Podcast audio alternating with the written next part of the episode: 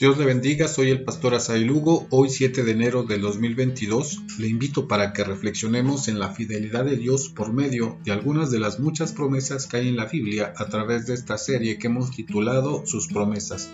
Vamos directamente al texto de hoy, Mateo capítulo 11, verso 28. Dice la Biblia, Venid a mí todos los que estáis trabajados y cargados, y yo os haré descansar. Reina Valera 60.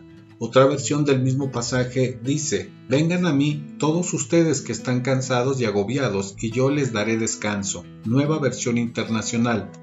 Mateo registra las palabras del Señor que expresan el descanso y el alivio para nuestra vida. Jesús estaba refiriéndose a personas que buscaban con desesperación encontrar a Dios. A través de pesadas cargas que eran impuestas por los escribas y los fariseos, que eran los religiosos de la época, esto era una tarea imposible de lograr. El pueblo se encontraba con un agotamiento extremo por el cansancio y la desesperación de no lograrlo.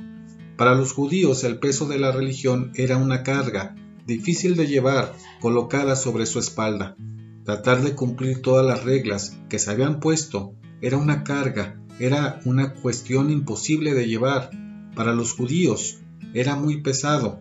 Jesús nos hace una invitación Venid a mí todos los que están trabajados y cansados. Se trata de la invitación a una vida de libertad y plenitud en Cristo, una vida rendida a Él.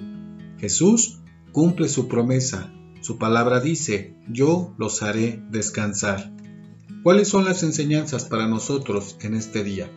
Jesús nos invita a la libertad de su gracia. Él ha prometido que nos hará descansar nuestro Señor conoce nuestras dificultades, nuestros dolores, entiende nuestra necesidad y el gran cansancio que el ser humano obtiene cuando busca desesperadamente sin resultados. Nada podrá quitar la insatisfacción de la vida sin Cristo.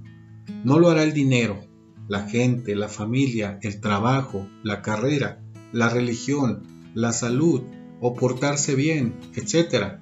Finalmente, esto no tendrá ningún efecto en la vida. Solo en el Salvador del mundo y su invitación a rendir la vida es posible lo imposible. Jesús lo prometió, que en Él tenemos descanso. Su palabra dice en el Salmo 23, El Señor es mi pastor, tengo todo lo que necesito, en verdes prados me deja descansar. Dios cumple su promesa, en Él tenemos todo y nada hace falta.